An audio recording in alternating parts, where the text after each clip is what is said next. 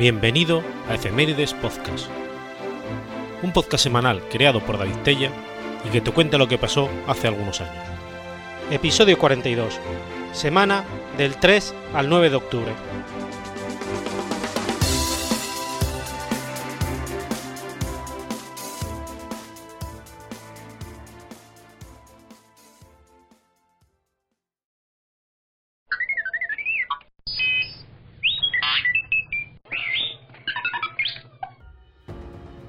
3 de octubre del año 52 a.C.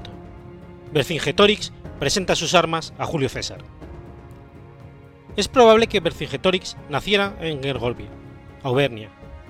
Se desconoce su fecha de nacimiento exacta, aunque se puede deducir de forma aproximada a partir de un extracto de los comentarios de César. El general republicano hace referencia al futuro líder galo bajo el nombre de Adelestius, término empleado en la antigua Roma para designar a un hombre menor de 30 años. Vercingetorix era hijo de Celtilo, líder de uno de los principales clanes arbenos. El pueblo arbeno era una de las tribus más poderosas, con un territorio que se extendía desde el Languedoc hasta Narbona y hasta las fronteras de Masilia, e imperaban sobre los pueblos establecidos hasta los Pirineos, el Océano Atlántico y el Rin. Su padre fue asesinado por las familias aristócratas arbenas, que trataban de restablecer su derecho al trono, abolido cuando los arbenos fueron derrotados. Tras vencer en Orange a Butito, rey de los arvenos, los romanos lo mantuvieron bajo arresto domiciliario hasta la muerte en Alba Longa, Italia, e impusieron a su pueblo un nuevo régimen. El rechazo a la nueva dinastía pesaba tanto como el temor a quebrantar el tratado firmado por los romanos, fuente de seguridad y prosperidad para este pueblo durante 60 años. Tras la derrota de los albores en Solonion, en el año 61 a.C., la Galia narbonensis estuvo definitivamente sometida, mientras que Aquitania, Bélgica y Céltica se mantuvieron como territorios independientes de Roma. En el 58 a.C., los selvecios, forzados por la creciente presión ejercida por los germanos que lideraba Ariovisto, iniciaron una masiva migración hacia Saint-Tonage. Julio César utilizó como pretexto este desplazamiento para invadir ese mismo año la Galia, a la cabeza de sus legiones y de los contingentes enviados por los aliados eduos, cuyo pueblo se encontraba bajo la amenaza germana. Al principio de la invasión romana, Vercingetorix era un joven de 20 años perteneciente a la aristocracia armena en edad de combatir. Aunque César siempre alegó que la invasión se trataba de una acción defensiva, modernos historiadores han determinado que con esta campaña el general no pretendía otra cosa que impulsar su carrera política, así como apoderarse de las legendarias riquezas de los galos. Celtillos jefe de uno de los principales clanes arvenos, trató de alcanzar el liderazgo del partido antirromano, de la Galia, que los sezuanos habían dirigido durante el siglo anterior. Sin embargo, el líder arbeno fue ejecutado por las familias aristócratas de su tribu, quienes rechazaron someterse a su autoridad. El hijo de Celtillos, Vercingetorix, se integró en el ejército de César, donde se convirtió en uno de sus compañeros de tiendas de campaña, a cambio de estos privilegios militares, los galos brindaron a los romanos su cooperación y su conocimiento de la geografía y la cultura de la Galia romana. Comandó un cuerpo de caballería arbeno obtenido en virtud del Tratado del 120 a.C. En el 58, César derrotó a los germanos de Ariovisto en Alsacia, cerca de Mulhouse, y estableció en el Rin una frontera entre ellos y los galos que se mantendría durante los próximos siglos. A partir de ese momento, los antecesores de los alemanes no podrían cruzar el río sin la aprobación de los romanos. En el 57, César se dirigió hacia el noreste valiéndose de la rapidez con la que era capaz de marchar a la cabeza de sus tropas. Allí se enfrentó a los belgas reunidos en las inmediaciones del río Aisne. Se encerró en sus campamentos y esperó a ver la desunión que produciría su presencia entre sus adversarios, tras lo que combatió sucesivamente a los nervios de Ambiorix y a los belovacos, Temerosos del avance romano, los pueblos de Armónica se rindieron. El total sometimiento de la Galia parecía confirmar el término del conflicto. Roma conmemoró el heroísmo de sus soldados con la celebración de una fiesta que duró diez días. Sin embargo, César permaneció en la Galia, donde desde el 56 a.C. tuvo que hacer frente a un progresivo aumento de la resistencia, especialmente de la generada a raíz de los impuestos. Se enfrentó a los poderosos vénetos de Morbihan, y a sus aliados del otro lado del Canal de la Mancha. La represión sobre la defección bretona fue despiadada. Se eliminó a la aristocracia y se esclavizó a toda la población. En el invierno del 54 al 53 estalló una nueva revuelta liderada por los eburones, un pueblo que habitaba en las inmediaciones de Mosca. Los rebeldes lograron destruir una legión, obligando a César a movilizar a una decena de legiones a fin de enfrentarse a ellos. Tras su derrota, la tribu fue prácticamente exterminada. Se produjeron varias rebeliones esporádicas, como la de los Carnutes o los Senones. El legatus de César, Labieno, combatió a los treveros. En el invierno de 53 a.C., César se desplazó hasta una de las provincias, la Galia Cisalpina. Vercingetoris empleó la ausencia del líder enemigo para adquirir poder en la asamblea de su pueblo. Vercingetoris trató de aprovecharse de la difícil situación que experimentaba la República Romana tras la derrota de Craso y la aniquilación de sus legiones por los partos en la batalla de Carras, así como del descontexto experimentado por una Galia cansada de esta larga guerra. En el invierno del 53 al 52, los comerciantes romanos de Orleans fueron masacrados por los carnutes. Informado de esta noticia, Vercingetoris tomó el liderazgo de los armenos y se puso a la cabeza del partido antirromano. Sus apasionados discursos movilizaron contra los romanos a una Galia que les odiaba. A finales del 53 y principios del 52, los rebeldes lograron el apoyo de los aliados de Roma. Vercingetoris tuvo que enfrentarse a la oligarquía armena liderada por su tío paterno Gobanitio, probablemente responsable de la ejecución de su padre y de su expulsión de la capital. Vercingetoris fue expulsado de Gergovia, a lo que respondió iniciando el reclutamiento de las tropas por toda la campiña. Después volvió algunos días más tarde, movilizando al pueblo y proclamándose como único comandante supremo. Aclamado por, como rey de los armenos, envió embajadores a todos los pueblos de la Galia. A lo largo de este año, el líder armeno mostraba un auténtico talento militar y político al enfrentarse a uno de los más capaces estrategas romanos. Su estrategia se divide en dos fases. La primera, la implantación de una resistencia organizada con la capacidad de hostigar sin descanso a los efectivos romanos ubicados en su territorio. Vercingetoris se percató, se percató de la dependencia de suministro del ejército enemigo y a fin de desestabilizarle dirigió una táctica de tierra quemada. Por otro lado, se hizo un establecimiento de relaciones diplomáticas con la mayor parte de las tribus galas con el objetivo de unirlas contra aquel dominio romano. En enero de 52 se enviaron una serie de embajadores a todos los pueblos galos a fin de que se estableciera una alianza nacional basada en la toma de rehenes. trató de imponerse o neutralizar a los eduos, antaño aliado de los romanos. El cardurco, Lucterios, viajó a la provincia narbonesa a fin de convencer a los rutenos y a sus aliados para unirse a ellos contra los romanos, de modo que la Galia narbonese quedara directamente amenazada. El propio Vercingetorix negoció una alianza con los butígires, miembros tradicionales de la Federación Edua. En este momento, la mayor parte de los pueblos del centro y el oeste de la Galia se habían unido contra el procónsul.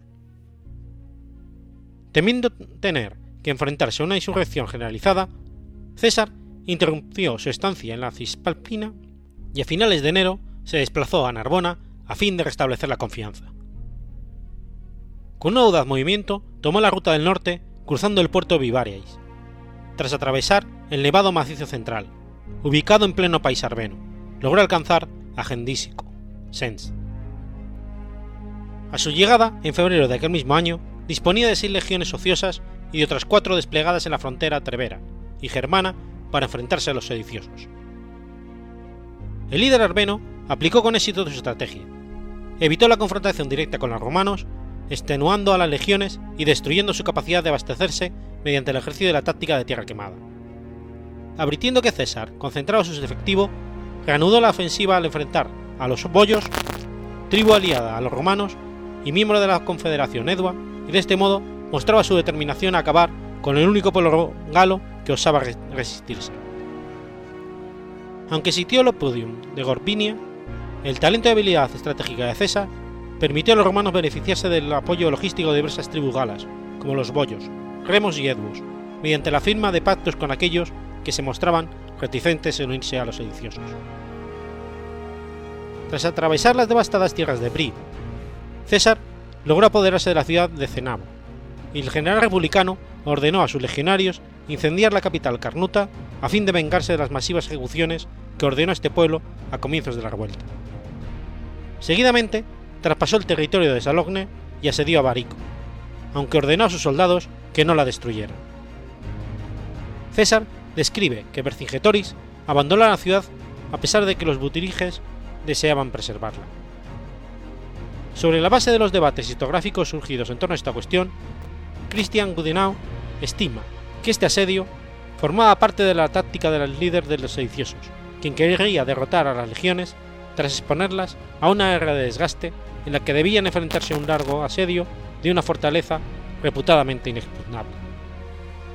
Ese habría sido el motivo de que destruyeran aquellas que no fueran consideradas demasiado fáciles de conquistar. La estrategia había resultado de no ser por la habilidad asitiadora de César, quien no vaciló a la hora de ordenar a sus hombres establecer un castrum en pleno mes de marzo. El ejército republicano logró entrar en la ciudad a la semana del inicio del asedio. A su entrada, se exterminó a toda la población. Si bien la caída de Abarico supuso un duro revés para Vercingetoris, parte de su estrategia estaba teniendo éxito. Las legiones padecían, y lo más importante, los aliados de Roma comenzaban a cambiar de bando. Lo más ominoso para los romanos era que sus aliados más fieles, los eduos, parecían a punto de unirse a los sediciosos. En pocas semanas, los eduos se declararon aliados vercingetoris. La defección edua estuvo acompañada por una serie de revueltas protagonizadas por, por los otrora integrantes de su confederación. César se vio obligado a enviar a Tito Labieno al mando de dos legiones a fin de restablecer el orden en el territorio de los parisios y senones. Vercingetoris retomó entonces la orilla oriental del Alier. César le persiguió por la orilla opuesta. Fiel a su táctica, el líder arbeno se encerró en Gergovia. César tomó el camino del noroeste a fin de unirse a las tropas de Tito Labieno, que combatían con dureza a los senones. En este punto, la sedición se había extendido por la mayor parte del territorio galo. Vercingetoris logró rivalizar su, revalidar su título como líder de los arvenos y obtuvo la alianza de los eduos. Con el objeto de terminar de consolidar su dominio, ordenó la invasión de las provincias del norte de Italia. No obstante, el ataque supuso un, completo fracaso. En Bibracte se impuso finalmente como líder de los galos sublevados. La mayor parte de las tribus galas se unían por primera vez en la historia.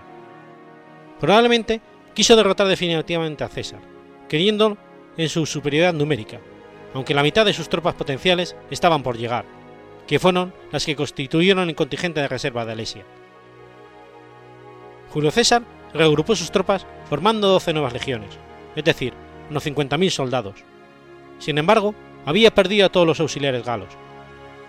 El comandante romano centró su atención en recuperar los territorios que le habían arrebatado los rebeldes, negándose a ceder posiciones. Vercingetoris envió a su caballería a combatir a César, al que se enfrentó a pocos kilómetros de Alesia. Los combates concluyeron con una victoria romana. Vercingetoris decidió reunir las fuerzas de las que disponía, aproximadamente 80.000 soldados, en Alesia. Se cursaron peticiones de ayuda a todos los aliados. Con sus hombres, las tribus indígenas formaban el ejército de Sotocorro, formado por 250.000 jinetes e infantes. Mientras tanto, César desplegó a sus legiones en campamentos ubicados en torno a la fortaleza, a fin de poder usar el Opidium. Ordenó la construcción de una enorme muralla doble que circunvalaba Alesia. La enorme estructura, que seguía el modelo que había empleado Publio Cornelio Escipión Emiliano en Numancia, suponía el bloqueo total de los sitiados. Estos no podían salir en busca de alimentos, ni recibir el apoyo del ejército de socorro. Vercingetoris perdió la batalla tras 40 días de implacable asedio. Sus tropas se estaban muriendo de hambre. Los refuerzos llegaron finalmente, y liderados por los jefes mandubios y lemovides, lanzaron una serie de ataques sobre las sólidas defensas romanas. Aunque la situación de los romanos era desesperada, no rompieron el sitio en ningún momento. El líder galo aceptó su derrota y solicitó parlamentar con César, al que ofreció su vida a cambio de los 53.000 supervivientes de Alesia. Desarmados, los sitiados salieron de la ciudad y fueron capturados por las legiones. La derrota en Alesia se basó en la superioridad logística y armamentística de los romanos, y la falta de entendimiento entre los diversos líderes galos, poco acostumbrados a luchar juntos y sobre todo a la demora del ejército de socorro. Se dice que Julio César tomó al Vercingetoris como el trofeo de su larga campaña por la Galia y que exhibiría en el triunfo que tenía pensado celebrar. Probablemente se le mantuvo prisionero en una celda de Toleanum, donde pensaba ser estrangulado en agosto del 46, año en que César celebró su triunfo sobre la Galia.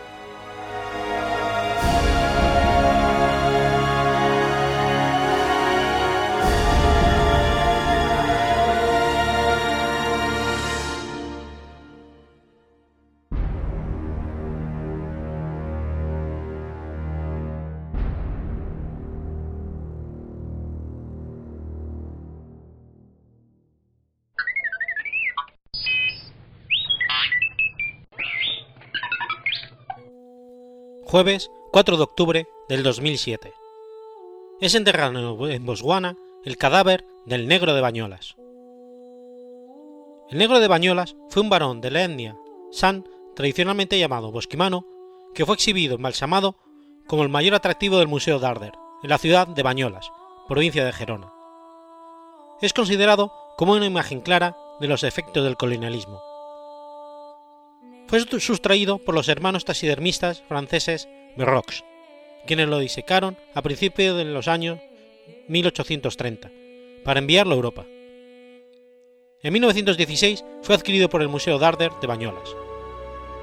El cuerpo permaneció expuesto en el museo sin ninguna controversia hasta el 29 de octubre de 1991, cuando Alphonse Arcerlin, un médico socialista español de origen haitiano, residente en Cambrils, escribió una carta al alcalde de Bañolas, solicitando la retirada del cadáver expuesto al público. El incidente atrajo la atención de los medios de comunicación, los cuales dieron a conocer ampliamente la noticia. El primer paso para la evolución del negro a Botswana se realizó en 1991, cuando el entonces secretario de la UNESCO, el español Federico Mayor Zaragoza, se reunió con el alcalde de Bañolas. Más tarde, cuando Kofi Annan llegó a la posición de secretario general de la ONU, se, interesó por este asunto y también habló con el alcalde. Durante este tiempo, el negro se volvió tan famoso que era bastante común escuchar en anuncios diplomáticos realizando referencias al cadáver expuestos. Algunos gobiernos africanos mostraban públicamente su apoyo a Arcelin, quien había enviado varias cartas a la prensa y varios jefes de gobierno. El asunto preocupó a varias asociaciones de museos internacionales, ya que les hacían temer que los restos humanos mantenidos por los museos para la investigación tuvieran que ser devueltos a sus localizaciones originales. En 1997, el asunto fue discutido en varias sesiones tanto en las Naciones Unidas como en la Organización para la Unidad Africana. Después, en marzo del mismo año, el cadáver fue retirado del Museo Darder. La retirada molestó a los habitantes de Bañolas, ya que era considerado como un miembro de la familia. El gobierno de Botswana ofreció ayuda a la organización para la unidad africana a favor del entierro apropiado del bosquimano, una vez que los, que los restos fueran devueltos a África. Ante las presiones de la retirada, el 7 de noviembre del 98, los vecinos de Bañolas, mediante la asociación Amigos de los Museos, presentaron 7.300 firmas al ayuntamiento en contra de la posibilidad de ser repatriado el cadáver, argumentando que aunque no debiera ser exhibido, debería permanecer a disposición de los investigadores. Siguió expuesto hasta el año 2000, y tras meses de polémicas y después de quitarle el taparrabos, la lanza, la piel y careta que vistió en Bañolas, el cuerpo fue enviado al Museo Nacional de Antropología de Madrid, donde se le extrajeron todos los elementos que se le habían añadido, tales como el relleno, que había reemplazado los órganos internos, los ojos, el cabello y los genitales. También se decidió extraerle toda la piel. El cráneo y el resto de los huesos fueron enviados en un ataúd a Botswana en 2007. El 4 de octubre del 2007 fue enterrado en el Parque Nacional de Solofelo, con honores reservados hasta ahora para héroes nacionales. Al acto asistieron representantes de España en Botswana y de la Organización para la Unidad Africana, así como la plana mayor del ejército y miembros de la sociedad civil de este país de África Austral. Actualmente, el Museo de Darder esquiva la controversia del negro de Bañolas. En el interior del museo, lo único que queda de él es un vídeo mudo con imágenes en blanco y negro mostrando en una pequeña pantalla de plasma, que permite a los visitantes ver al hombre montado tal y como era expuesto hasta que fue retirado.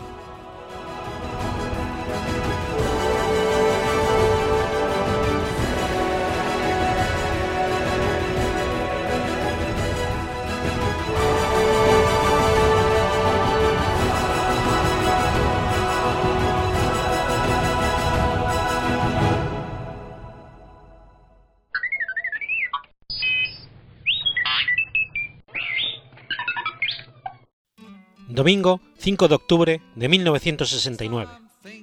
Los Monty Python emiten su primer capítulo de Flying Circus. Los Monty Python fueron un grupo británico de humoristas que sintetizó en clave de humor la idiosincrasia británica de los años 60 y 70. Lograron la fama gracias a su programa de televisión Monty Python Flying Circus, estrenado el 5 de octubre del 69 en la BBC, y formado por 45 episodios repartidos en cuatro temporadas. El fenómeno Python se desarrolló más allá del programa de televisión, adquiriendo un gran impacto, en obras de teatro, películas, libros y un musical.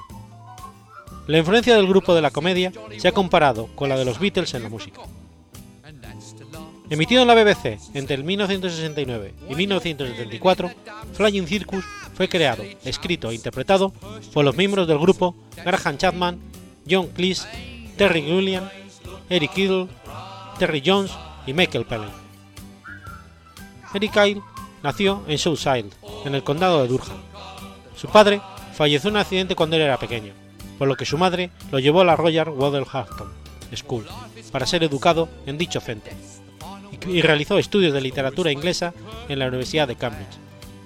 Idle, el músico del grupo, no es el autor de la canción de la serie de televisión Monty Python Flying Circus, la cual es una marcha popular llamada La Campana de la Libertad, así como de la mayoría de las canciones de las películas. En la vida de Brian canta la canción más conocida de los Python, Always Look on the Bright Side of Life. Idol es conocido por el uso de pelucas ridículas y pues exasperantes papeles, como el hombre invisible, el hombre de las fotos, el hombre que quería una hormiga y otros. Idle presentó al valiente Sir Robin en Los Caballeros de la Mesa Cuadrada. Michael Palin es el Python agradable es, siguiendo a John Kells y Eric Idle, el Python más conocido por su trabajo como actor. Participó con John Cleese en uno de los mejores sketches de Monty Python, los, franceses de la oveja volante, o la consulta de discusiones. Realizó los papeles de Bibis, el barbero medio psicópata transvestido que quería ser leñador en el sketch La canción del leñador, y de Sir Gallagher en Los Caballeros de la Mesa Cuadrada. Aparecía al principio de cada episodio de los Monty Python Flying Circus como el náufrago que decía It. El padre John Cleese, un vendedor de seguros, cambió el apellido de la familia de Cheese a Cleese, debido al significado de la palabra cheese, queso. Cleese estudió, el derecho, estudió Derecho en la Universidad de Cambridge. Llegó a ser famoso como el presentador de la BBC que aparecía sentado frente a un escritor en, lugar, en lugares tan extraños como una calle, una playa o un camión, y que decía la frase, y ahora algo totalmente diferente, que convirtió en eslogan de los Monty Python. Fue, junto con Graham Chapman, uno de los gérmenes del grupo. Desde el fin de los Python se ha acostumbrado a trabajar en comedias de éxito de Hollywood. Terry William nació en Maiden Lake, Minnesota, Estados Unidos, y estudió ciencias políticas en el Colegio Occidental de California. Siempre le llamó más la atención la dirección que la actuación, por lo que sus papeles en la serie fueron muy esporádicos y secundarios. Es conocido por las animaciones, en las que cortaba fotografías y las volvía surrealistas. Terry Jones nació el 1 de febrero de 1942 en la bahía de Colwyn, en el norte de Gales. Recordado principalmente por sus papeles de mujer, acompañado con la voz chillona que hacía. Fue la divertidísima madre de Brian en la vida de Brian, film que dirigió él mismo. Llevó a cabo también Los Caballeros de la Mesa Cuadrada, este último trabajo en cooperación con Terry Williams. Después de la disolución del grupo, se dedicó principalmente a la televisión, como guionista y presentador. Graham Chapman, conocido por protagonizar a personajes autoritarios como el coronel famoso que interrumpía los sketches. También realizó varias veces el papel de doctor, para el que su formación habría, habrá contribuido mucho, entre otros tantísimos papeles. Realizó los papeles principales en la vida de Brian, protagonizando el papel de Brian. Con el tiempo, el alcoholismo perturbó su desempeño como actor. Mantuvo su homosexualidad en secreto hasta que lo confesó en un programa de entrevistas presentado por el músico de jazz George Mel. Graham Chapman murió el 4 de octubre del 89. Como parte de la, de la elegía de su funeral, Eric Idle cantó un fragmento de Always Block The Bright Side of Life, canción compuesta por él mismo. El mensaje de dicha canción es muy, apropiado dado el optimismo y gran sentido del humor y generosidad de Graham Chapman. Los Python tenían claro que querían hacer un programa. Eran admiradores del show teatral satírico Bellon of Friends y habían trabajado en The Frost Report, de estilo similar. El problema era que los Python observaban estos programas que eran que a pesar de que el sketch era potente, los guionistas intentaban a menudo encontrar una frase lo bastante divertida para terminarlo, y esto disminuiría la calidad del sketch. Decidieron entonces que no se molestarían en rematar sus sketches, de la forma tradicional, y algunos de los primeros episodios de Flying Circus hacían gala de este abandono de la frase final. Sin embargo, cuando empezaron a reunir material para el programa, los Python vieron que uno de sus ídolos, Spike Milligan, grababa su, innovador programa Q5. No solo era el programa más irreverente y anárquico de cualquier otro, sino que a menudo Milligan abandonaba el sketch a la mitad y salía de escena. Quedaba claro que su programa ahora sería menos original, y Jones particularmente decidió que los Python deberían innovar. Tras mucho debate, Jones recordó una animación creada por Milligan que le había intrigado por su peculiar estilo. Jones pensó que era un buen concepto para aplicar al programa, permitir que los sketches se combinaran unos con otros. A Palin también le había llamado la atención uno de los trabajos de Gilliam, titulado Christmas Card, y estaba de acuerdo que representaba una forma diferente de hacer las cosas. Como Cleese, Charman e Idol estaban menos concienciados con el desarrollo general del programa, y fueron Jones, Pelling y Gilliam los responsables principales del estilo de presentación de File Circus, en el que los distintos sketches estaban unidos para dar a cada episodio un estilo particular. La escritura de los guiones comenzaba a las 9 de la mañana y finalizaba a las 5 de la tarde. Normalmente, Cleese y Chapman formaban una pareja aislada del resto, al igual que Jones y Palin, mientras que Idle escribía solo. Unos días después se reunían con Gillen, criticaban los guiones e intercambiaban ideas y opiniones. La forma de escribir era democrática. Si la mayoría encontraba graciosa una idea, se incluía. También era democrático el casting para los sketches, ya que cada miembro se veía principalmente como escritor, más y como actor deseoso de aparecer en pantalla. Cuando se elegían los temas de los sketches, Gillian tenía libertad para unirlos con sus animaciones, usando una cámara, tijeras y aerógrafo. Al ser un programa en proceso colaborativo, las diferentes facciones del grupo eran responsables de los elementos del humor del grupo. En general, el trabajo de los alumnos de Oxford, Jones y Palin era más visual e imaginativo conceptualmente, como la llegada de la Inquisición española a la casa de un barrio suburbano, mientras que los sketches de los alumnos de Cambridge eran más verbales y agresivos. Se pensaron varios nombres para el programa, antes de que se optara por Monty Python Flying Circus. Flying Circus apareció cuando la BBC dijo que había imprimido este nombre en su programación y no estaba preparada para modificarlo. Se empezaron entonces a sugerir variaciones en torno a este nombre. Se dice que la BBC consideraba a Monty Python Flying Circus un nombre ridículo, y el Gripo decidió cambiar de nombre cada semana hasta que la cadena se rindiera. Existen diferentes y algo confusos orígenes del, del nombre Python, aunque los miembros del grupo están de acuerdo en que su único significado era que consideraban que sonaba gracioso. En el documental del 98, Late at Husband, en el que el grupo recibió el galardón de American Film Institute, explicaron que Monty fue elegido a propuesta de Eric Idle como un guiño humorístico al mariscal de campo Montgomery, un legendario general británico de la Segunda Guerra Mundial, y añadiendo después una palabra que se de pronunciación suave, tal como Python. En otras ocasiones, Idle ha afirmado que el nombre Monty era un cliente habitual de su pub local, y la gente entraba a menudo preguntando al camarero ¿Ha llegado Monty? haciendo que el nombre quedara marcado en su cabeza. El nombre Monty Python fue descrito por la BBC como concedido por el grupo como el nombre perfecto para un agente de talentos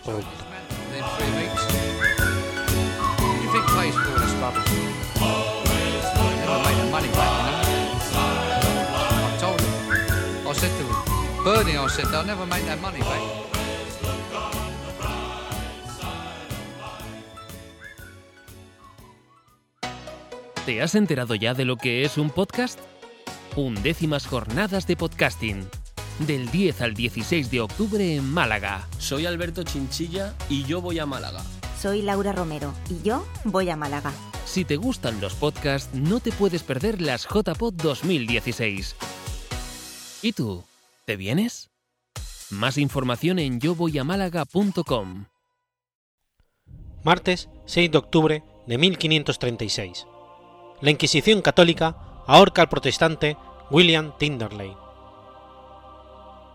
William Tinderley nació en Leslin Bridge, cerca de la frontera galesa de Inglaterra, entre 1484 y 1496.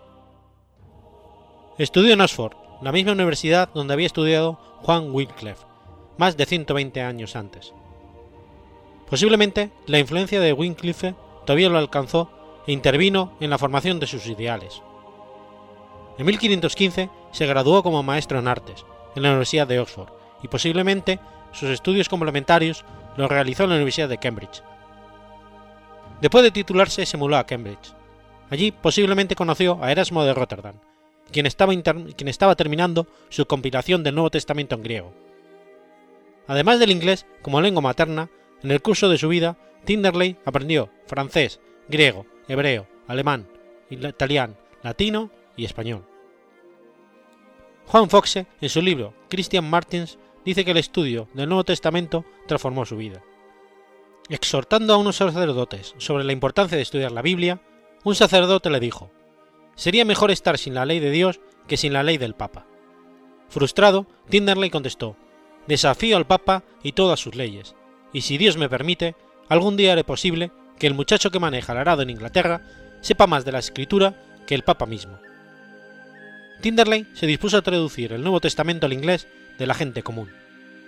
Como base, tradujo el Nuevo Testamento griego de Erasmo. Pronto se dio cuenta de que en Inglaterra tal proyecto no era aceptable.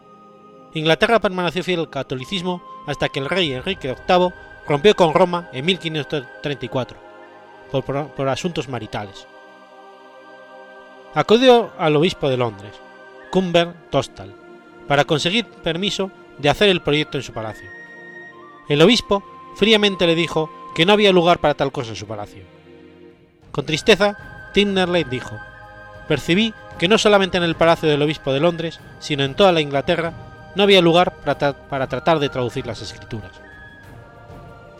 En 1521 fue ordenado sacerdote católico, trabajando como preceptor de los hijos de Sir John Walsh hasta 1523.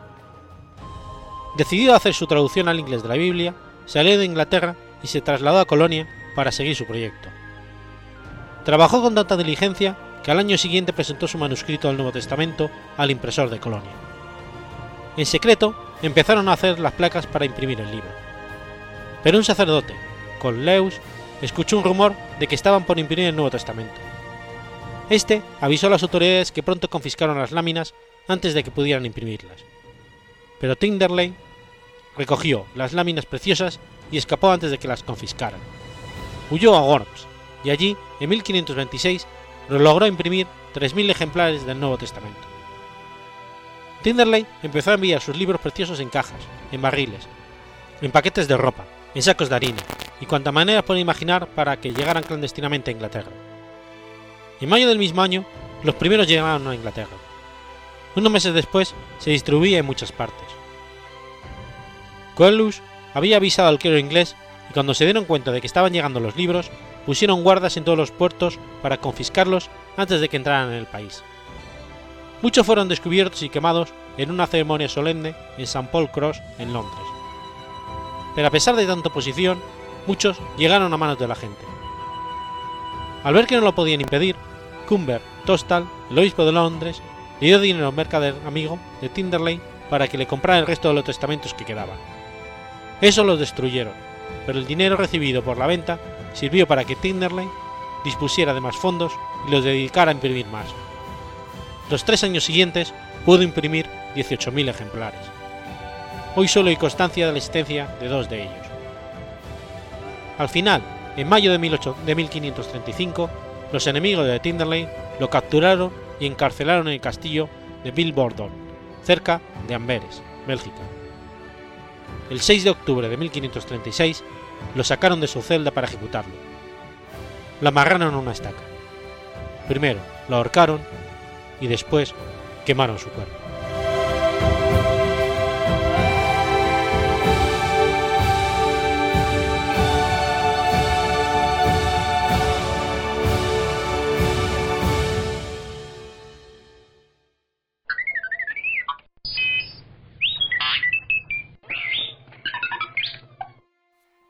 Lunes 7 de octubre de 1072.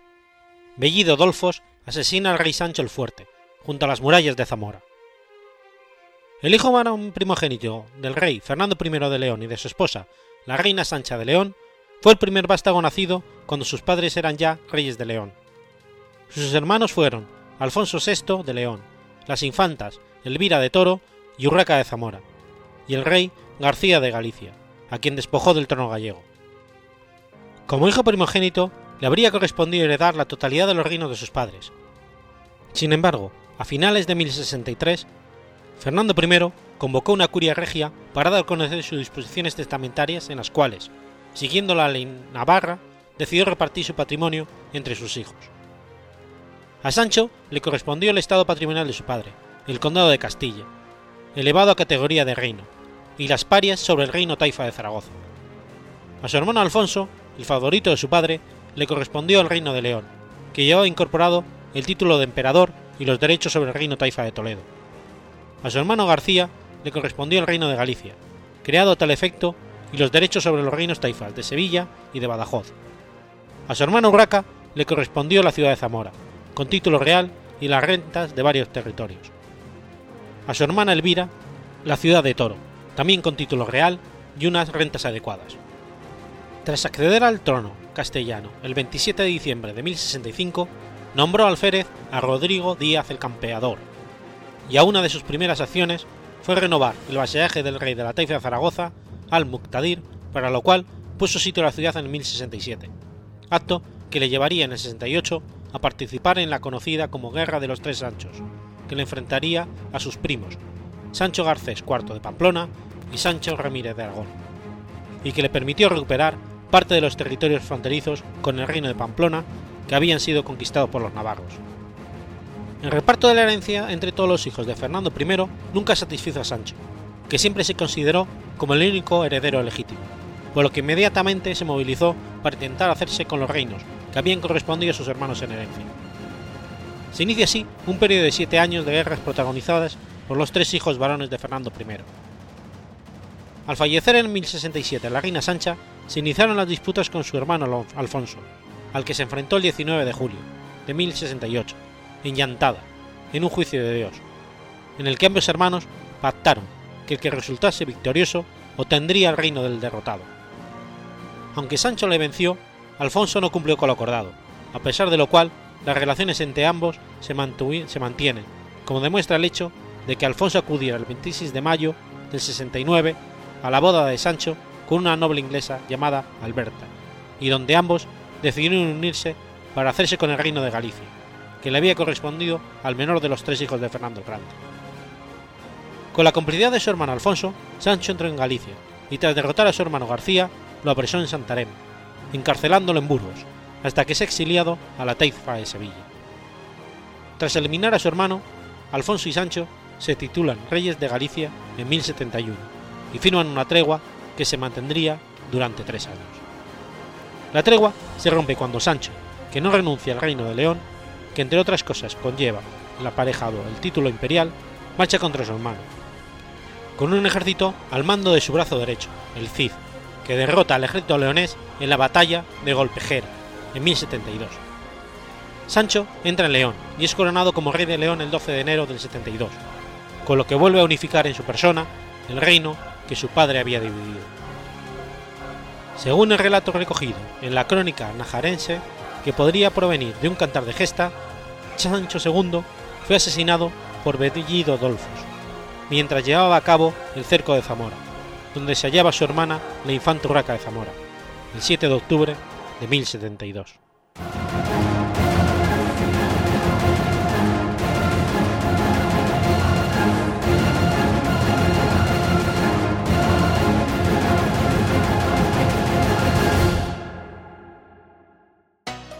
¿Te has enterado ya de lo que es un podcast? Undécimas jornadas de podcasting, del 10 al 16 de octubre en Málaga. Hola, soy Ana Alonso del Gran Apagón y yo voy a Málaga. Hola, soy Antonio Alfonso y yo voy a Málaga. Si te gustan los podcasts, no te puedes perder las JPod 2016. ¿Y tú? ¿Te vienes? Más información en yovoyamálaga.com. Lunes 8 de octubre de 1573. Se levanta el asedio de la ciudad holandesa de Almark. El asedio de Almar tuvo lugar el 30 entre el 21 de agosto y el 8 de octubre de 1573. Fue efectuado por tropas españolas al mando de Don Fabrique y finalizó con la retirada de estas al no poder mantener el asedio.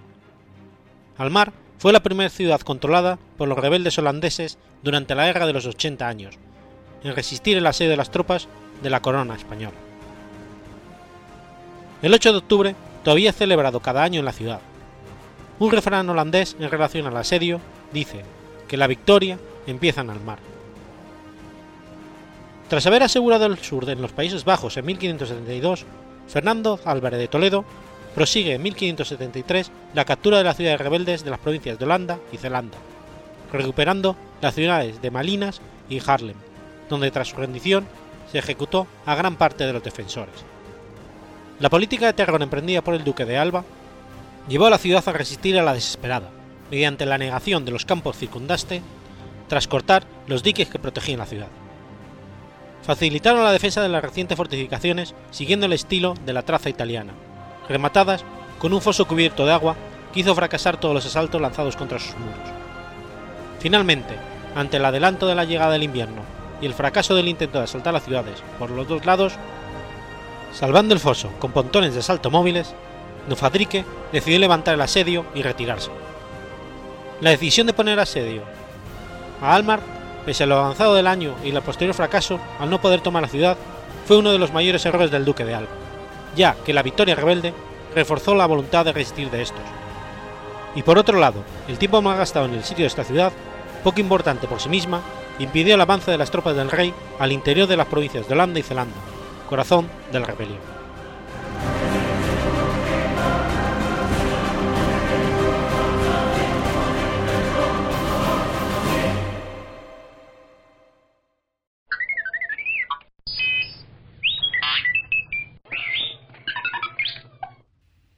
Jueves 9 de octubre de 1890.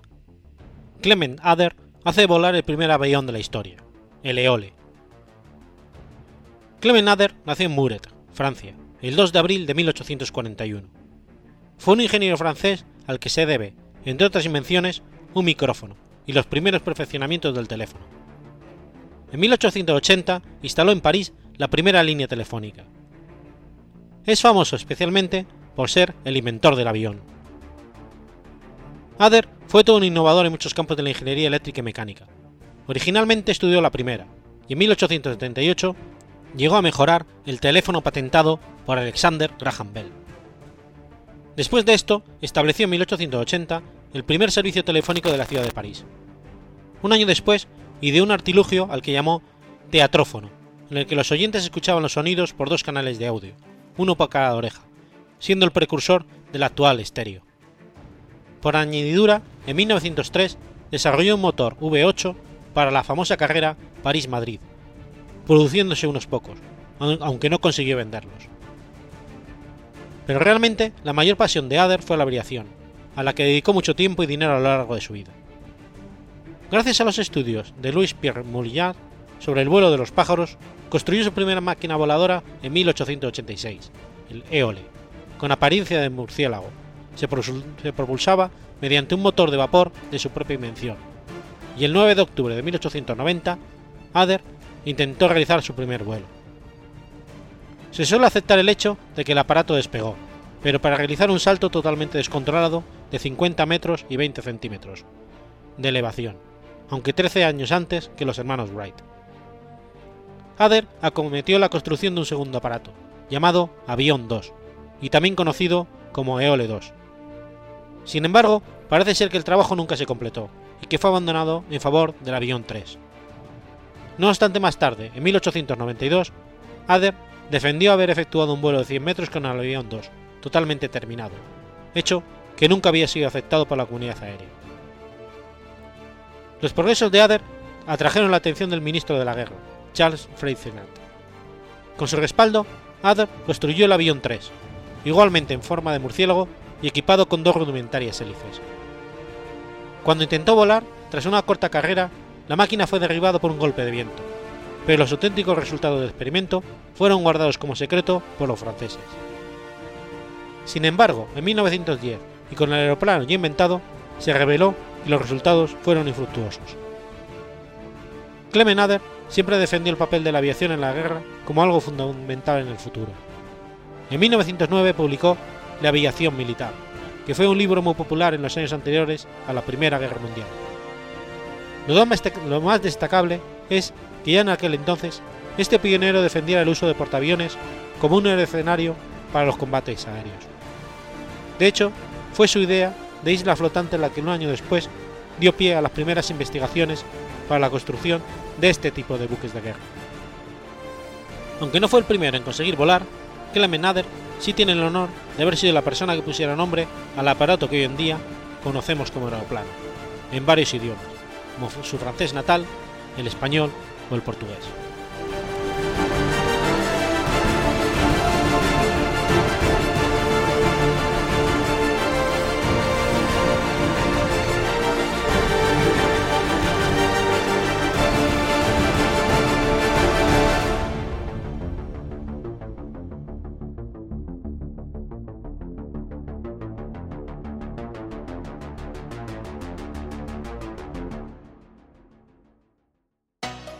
¿Te has enterado ya de lo que es un podcast? Undécimas jornadas de podcasting, del 10 al 16 de octubre en Málaga. Si te gustan los podcasts, no te puedes perder las JPod 2016. Yo voy a Málaga. Yo voy a Málaga. Y yo voy a Málaga. Y yo voy a Málaga. ¿Y tú? ¿Te vienes? Más información en yovoyamálaga.com. Has escuchado Efemérides Podcast. Si quieres ponerte en contacto conmigo, puedes hacerlo por Twitter a la cuenta arroba efemeridespod o mi cuenta personal, arroba telladavid, o por correo electrónico a la dirección efemeridespod.gmail.com.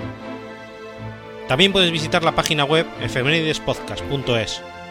Y recuerda que puedes suscribirte por iTunes y por iBox, y tienes un episodio nuevo cada lunes.